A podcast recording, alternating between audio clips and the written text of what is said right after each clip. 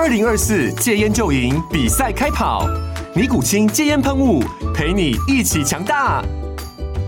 戒烟不容易，单靠意志力戒烟的人，时常无法克服戒断症状而失败。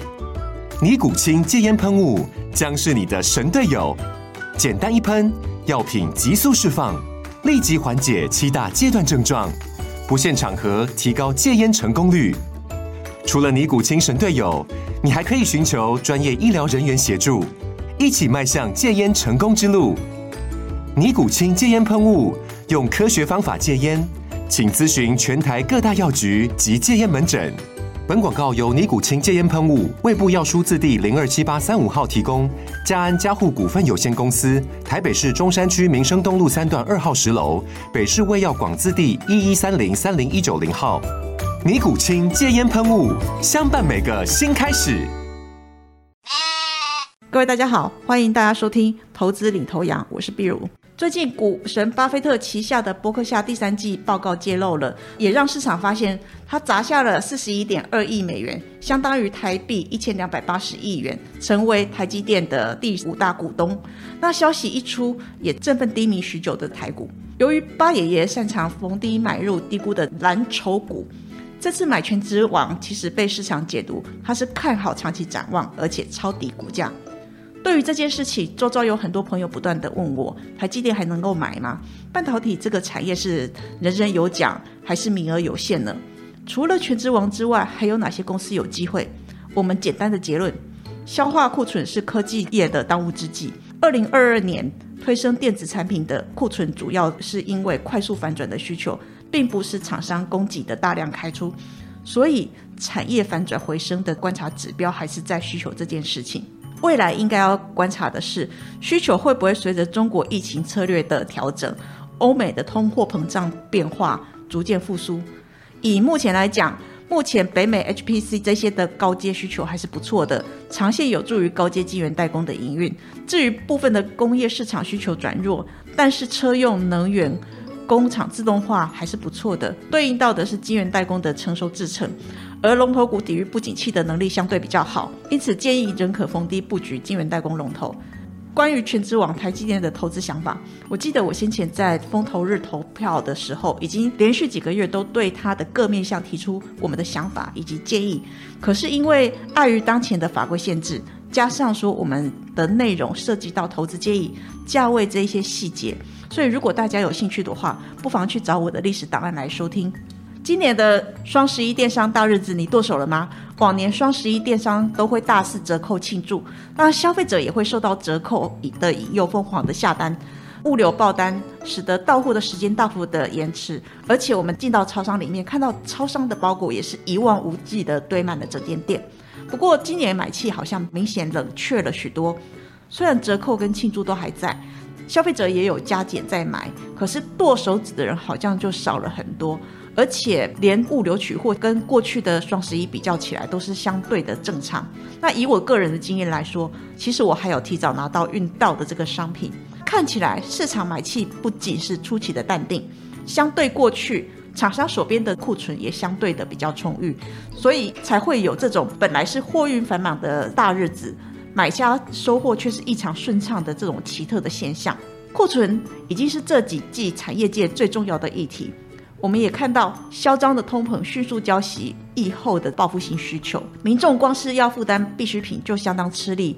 何来购买坠物的这种多余的闲钱？厂商订单也是一气之间蒸发，先前因为被订单追着跑而大举备的这些货，现在反而成为棘手的库存。更可怕的是。生命周期比较短的产品还会有快速叠价的问题，尤其是当产品进入了新的世代，它就不会再使用旧规格的零件。这个时候，旧规零件可能就毫无价值可言。你放在仓库里面，还得花费租金啊、人力啊、运送各种多项的成本。那既然需求已经下来了，厂商库存这么高，还有叠价的风险，八爷爷在这个时候买，我们认为自有它的道理。最主要还是着眼在厂商的竞争力，还有产品的强弱。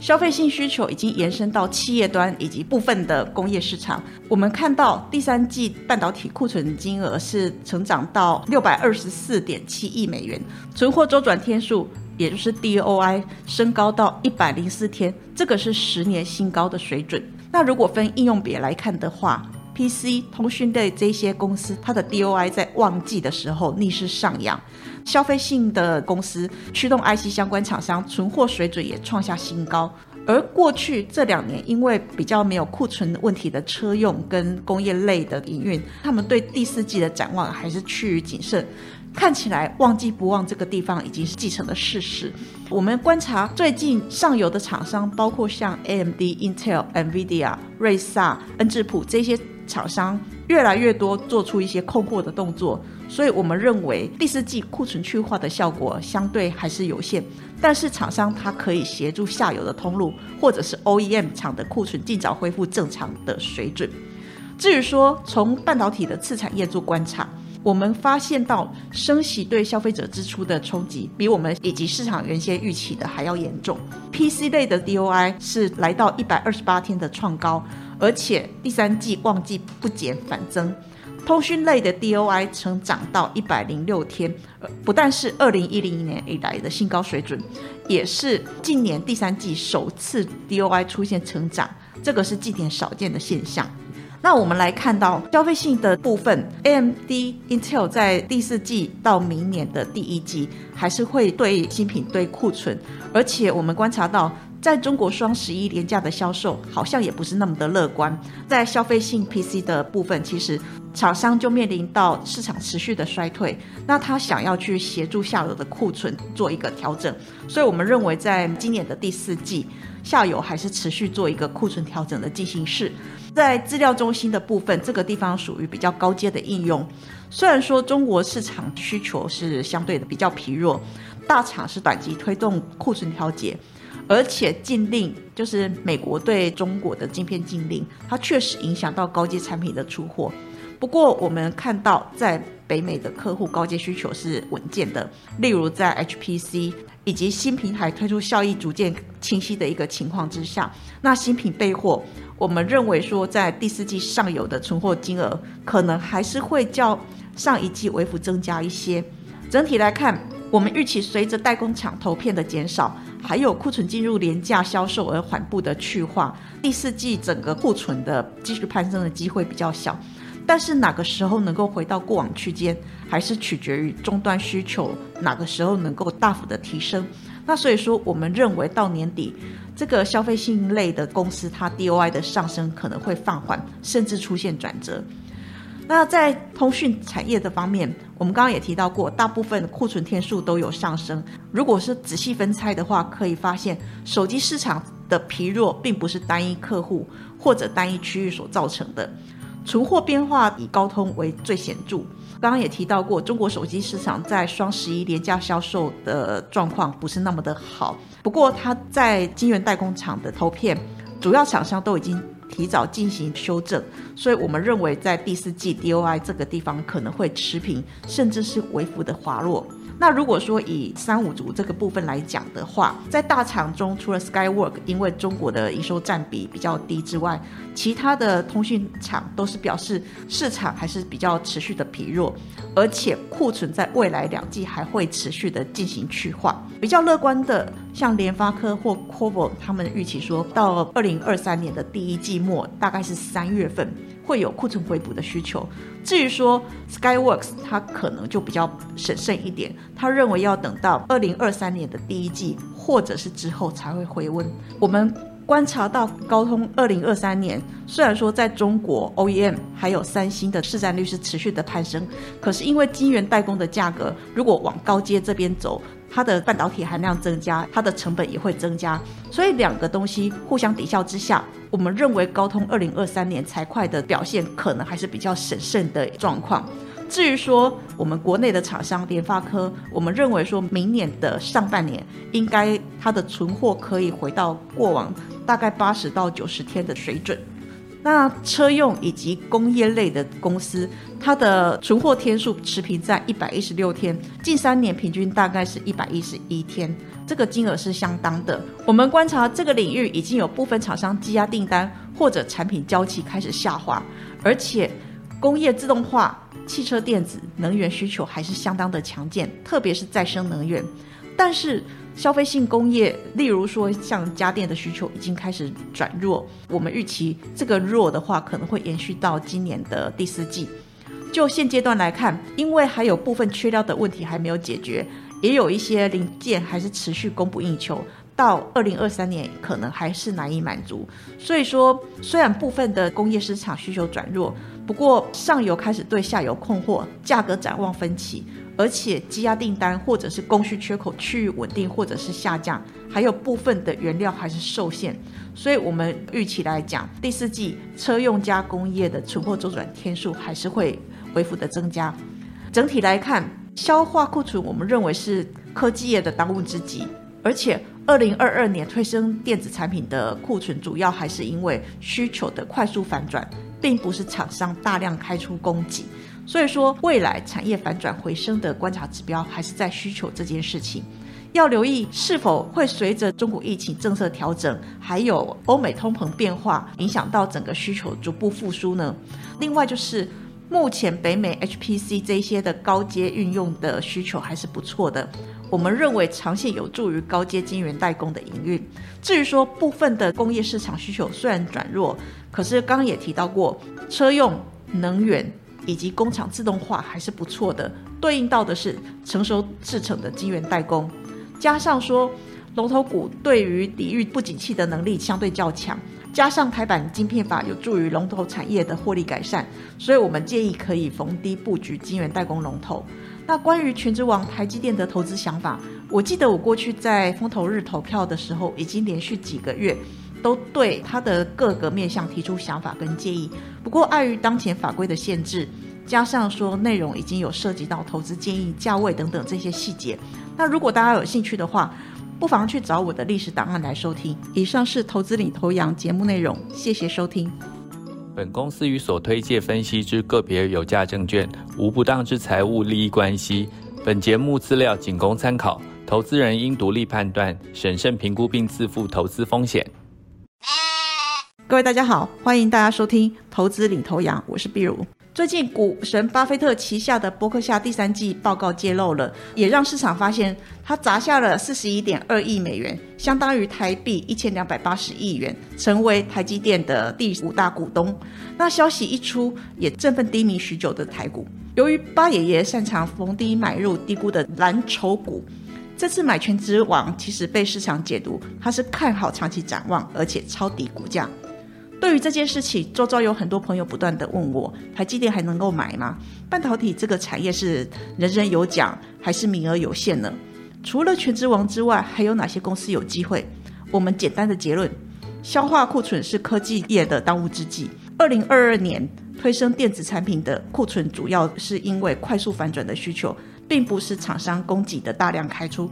所以产业反转回升的观察指标还是在需求这件事情。未来应该要观察的是，需求会不会随着中国疫情策略的调整，欧美的通货膨胀变化逐渐复苏。以目前来讲，目前北美 HPC 这些的高阶需求还是不错的，长线有助于高阶晶圆代工的营运。至于部分的工业市场需求转弱，但是车用能源。工厂自动化还是不错的，对应到的是晶圆代工的成熟制程，而龙头股抵御不景气的能力相对比较好，因此建议仍可逢低布局晶圆代工龙头。关于全职网台积电的投资想法，我记得我先前在风投日投票的时候，已经连续几个月都对它的各面向提出我们的想法以及建议，可是因为碍于当前的法规限制，加上说我们的内容涉及到投资建议、价位这一些细节。所以，如果大家有兴趣的话，不妨去找我的历史档案来收听。今年的双十一电商大日子，你剁手了吗？往年双十一电商都会大肆折扣庆祝，那消费者也会受到折扣的引诱，疯狂的下单，物流爆单，使得到货的时间大幅的延迟。而且，我们进到超商里面，看到超商的包裹也是一望无际的堆满了整间店。不过，今年买气好像明显冷却了许多，虽然折扣跟庆祝都还在。消费者也有加减在买，可是剁手指的人好像就少了很多，而且连物流取货跟过去的双十一比较起来都是相对的正常。那以我个人的经验来说，其实我还有提早拿到运到的这个商品，看起来市场买气不仅是出奇的淡定，相对过去厂商手边的库存也相对的比较充裕，所以才会有这种本来是货运繁忙的大日子，买家收货却是异常顺畅的这种奇特的现象。库存已经是这几季产业界最重要的议题。我们也看到嚣张的通膨迅速浇熄疫后的报复性需求，民众光是要负担必需品就相当吃力，何来购买坠物的这种多余的闲钱？厂商订单也是一气之间蒸发。先前因为被订单追着跑而大举备的这些货，现在反而成为棘手的库存。更可怕的是，生命周期比较短的产品还会有快速叠价的问题，尤其是当产品进入了新的世代，它就不会再使用旧规格的零件。这个时候，旧规零件可能就毫无价值可言。你放在仓库里面，还得花费租金啊、人力啊、运送各种多项的成本。那既然需求已经下来了，厂商库存这么高，还有跌价的风险，八爷爷在这个时候买，我们认为自有他的道理。最主要还是着眼在厂商的竞争力，还有产品的强弱。消费性需求已经延伸到企业端以及部分的工业市场。我们看到第三季半导体库存金额是成长到六百二十四点七亿美元，存货周转天数也就是 DOI 升高到一百零四天，这个是十年新高的水准。那如果分应用别来看的话，PC、通讯类这些公司，它的 DOI 在旺季的时候逆势上扬。消费性的公司驱动 IC 相关厂商存货水准也创下新高，而过去这两年因为比较没有库存问题的车用跟工业类的营运，他们对第四季的展望还是趋于谨慎，看起来旺季不旺这个地方已经是既成的事实。我们观察最近上游的厂商，包括像 AMD、Intel、NVIDIA、瑞萨、恩智浦这些厂商，越来越多做出一些控货的动作。所以我们认为第四季库存去化的效果相对还是有限，但是厂商它可以协助下游的通路或者是 OEM 厂的库存尽早恢复正常的水准。至于说从半导体的次产业做观察，我们发现到升息对消费者支出的冲击比我们以及市场原先预期的还要严重。PC 类的 DOI 是来到一百二十八天的创高，而且第三季旺季不减反增。通讯类的 DOI 曾涨到一百零六天，不但是二零一零年以来的新高水准，也是近年第三季首次 DOI 出现成长，这个是近年少见的现象。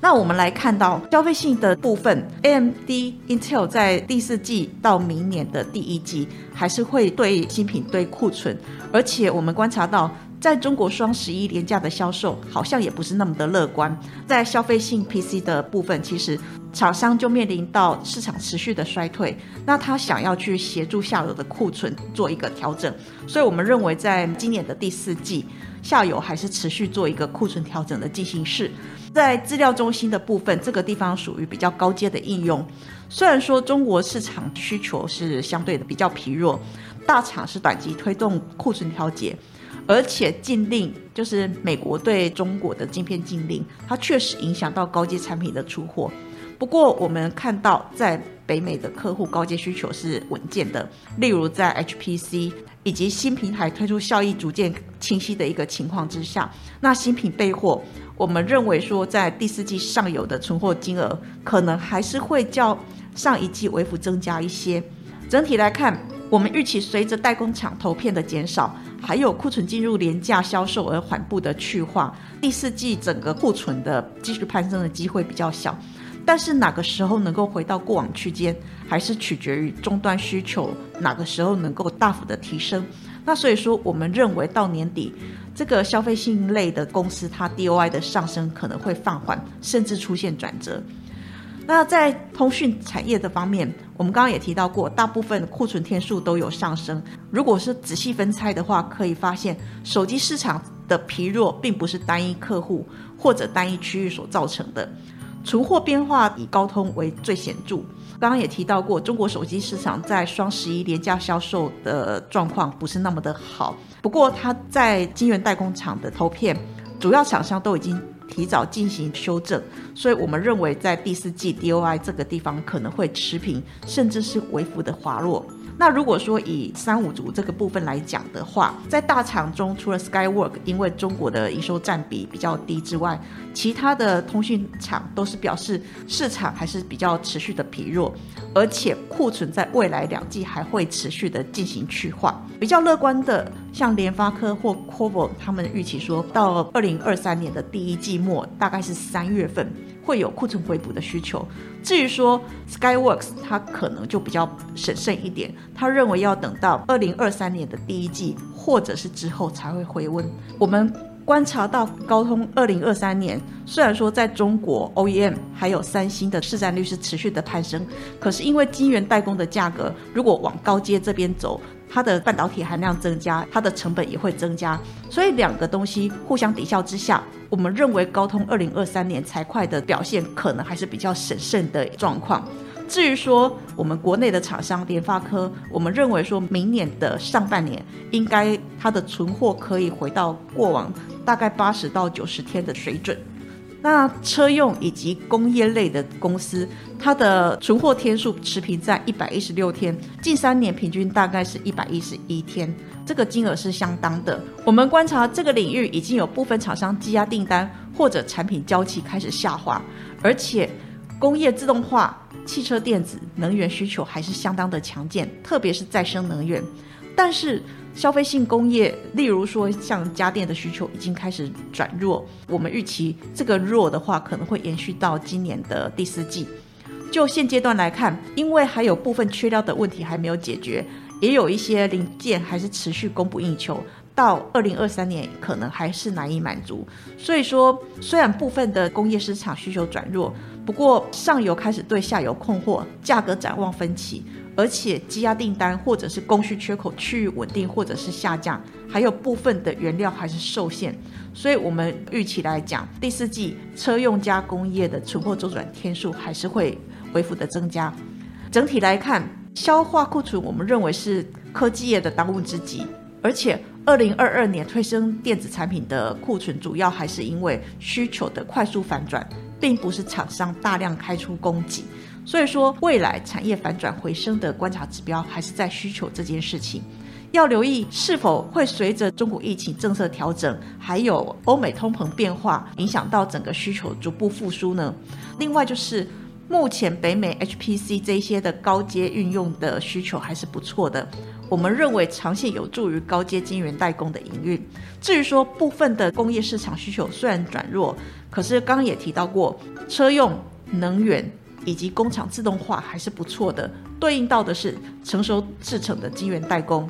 加上说龙头股对于抵御不景气的能力相对较强，加上台版晶片法有助于龙头产业的获利改善，所以我们建议可以逢低布局晶圆代工龙头。那关于全职王台积电的投资想法，我记得我过去在风投日投票的时候，已经连续几个月。都对他的各个面向提出想法跟建议，不过碍于当前法规的限制，加上说内容已经有涉及到投资建议、价位等等这些细节，那如果大家有兴趣的话，不妨去找我的历史档案来收听。以上是投资领头羊节目内容，谢谢收听。本公司与所推介分析之个别有价证券无不当之财务利益关系。本节目资料仅供参考，投资人应独立判断、审慎评估并自负投资风险。各位大家好，欢迎大家收听《投资领头羊》，我是碧如。最近股神巴菲特旗下的伯克夏第三季报告揭露了，也让市场发现他砸下了四十一点二亿美元，相当于台币一千两百八十亿元，成为台积电的第五大股东。那消息一出，也振奋低迷许久的台股。由于巴爷爷擅长逢低买入低估的蓝筹股，这次买权之王其实被市场解读他是看好长期展望，而且抄底股价。对于这件事情，周遭有很多朋友不断的问我，台积电还能够买吗？半导体这个产业是人人有奖，还是名额有限呢？除了全职王之外，还有哪些公司有机会？我们简单的结论：消化库存是科技业的当务之急。二零二二年推升电子产品的库存，主要是因为快速反转的需求，并不是厂商供给的大量开出，所以产业反转回升的观察指标还是在需求这件事情。未来应该要观察的是，需求会不会随着中国疫情策略的调整，欧美的通货膨胀变化逐渐复苏。以目前来讲，目前北美 HPC 这些的高阶需求还是不错的，长线有助于高阶晶圆代工的营运。至于部分的工业市场需求转弱，但是车用能源。工厂自动化还是不错的，对应到的是晶圆代工的成熟制程，而龙头股抵御不景气的能力相对比较好，因此建议仍可逢低布局晶圆代工龙头。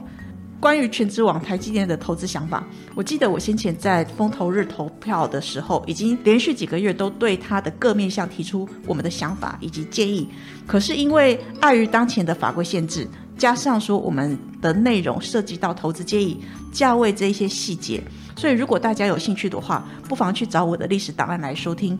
今年的双十一电商大日子，你剁手了吗？往年双十一电商都会大肆折扣庆祝，那消费者也会受到折扣的引诱，疯狂的下单，物流爆单，使得到货的时间大幅的延迟。而且，我们进到超商里面，看到超商的包裹也是一望无际的堆满了整间店。不过，今年买气好像明显冷却了许多，虽然折扣跟庆祝都还在。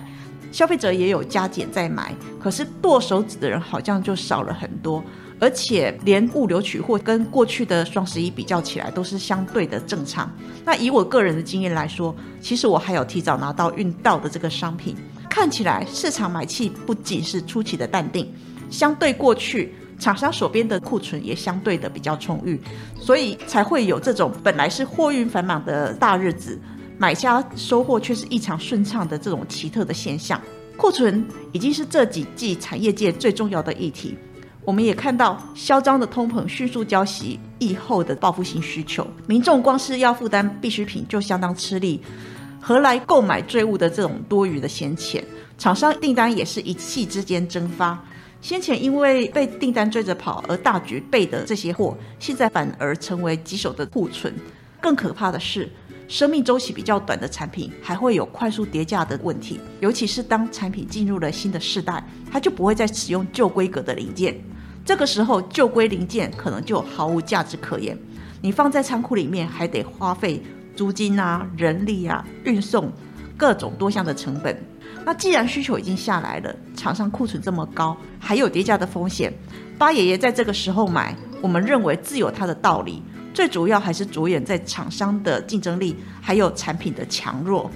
消费性需求已经延伸到企业端以及部分的工业市场。我们看到第三季半导体库存金额是成长到六百二十四点七亿美元，存货周转天数也就是 DOI 升高到一百零四天，这个是十年新高的水准。那如果分应用别来看的话，PC 通讯类这些公司，它的 DOI 在旺季的时候逆势上扬，消费性的公司驱动 IC 相关厂商存货水准也创下新高。而过去这两年，因为比较没有库存问题的车用跟工业类的营运，他们对第四季的展望还是趋于谨慎。看起来旺季不旺这个地方已经是继承的事实。我们观察最近上游的厂商，包括像 AMD、Intel、NVIDIA、瑞萨、恩智浦这些。厂商越来越多做出一些控货的动作，所以我们认为第四季库存去化的效果相对还是有限。但是厂商它可以协助下游的通路或者是 OEM 厂的库存尽早恢复正常的水准。至于说从半导体的次产业做观察，我们发现到升息对消费者支出的冲击比我们以及市场原先预期的还要严重。PC 类的 DOI 是来到一百二十八天的创高。而且第三季旺季不减反增，通讯类的 DOI 曾涨到一百零六天，不但是二零一零年以来的新高水准，也是近年第三季首次 DOI 出现成长，这个是近年少见的现象。那我们来看到消费性的部分，AMD、Intel 在第四季到明年的第一季还是会对新品堆库存，而且我们观察到。在中国双十一廉价的销售好像也不是那么的乐观，在消费性 PC 的部分，其实厂商就面临到市场持续的衰退，那他想要去协助下游的库存做一个调整，所以我们认为在今年的第四季，下游还是持续做一个库存调整的进行式。在资料中心的部分，这个地方属于比较高阶的应用，虽然说中国市场需求是相对的比较疲弱，大厂是短期推动库存调节。而且禁令就是美国对中国的晶片禁令，它确实影响到高阶产品的出货。不过我们看到，在北美的客户高阶需求是稳健的，例如在 HPC 以及新平台推出效益逐渐清晰的一个情况之下，那新品备货，我们认为说在第四季上游的存货金额可能还是会较上一季微幅增加一些。整体来看，我们预期随着代工厂投片的减少，还有库存进入廉价销售而缓步的去化，第四季整个库存的继续攀升的机会比较小。但是哪个时候能够回到过往区间，还是取决于终端需求哪个时候能够大幅的提升。那所以说，我们认为到年底，这个消费性类的公司它 DOI 的上升可能会放缓，甚至出现转折。那在通讯产业的方面，我们刚刚也提到过，大部分库存天数都有上升。如果是仔细分拆的话，可以发现手机市场的疲弱并不是单一客户或者单一区域所造成的。存货变化以高通为最显著。刚刚也提到过，中国手机市场在双十一廉价销售的状况不是那么的好。不过，它在晶圆代工厂的投片，主要厂商都已经提早进行修正，所以我们认为在第四季 DOI 这个地方可能会持平，甚至是微幅的滑落。那如果说以三五族这个部分来讲的话，在大厂中，除了 Skywork 因为中国的营收占比比较低之外，其他的通讯厂都是表示市场还是比较持续的疲弱，而且库存在未来两季还会持续的进行去化。比较乐观的，像联发科或 c o v o 他们预期说到二零二三年的第一季末，大概是三月份。会有库存回补的需求。至于说 Skyworks，它可能就比较审慎一点，他认为要等到二零二三年的第一季或者是之后才会回温。我们观察到高通二零二三年，虽然说在中国 OEM 还有三星的市占率是持续的攀升，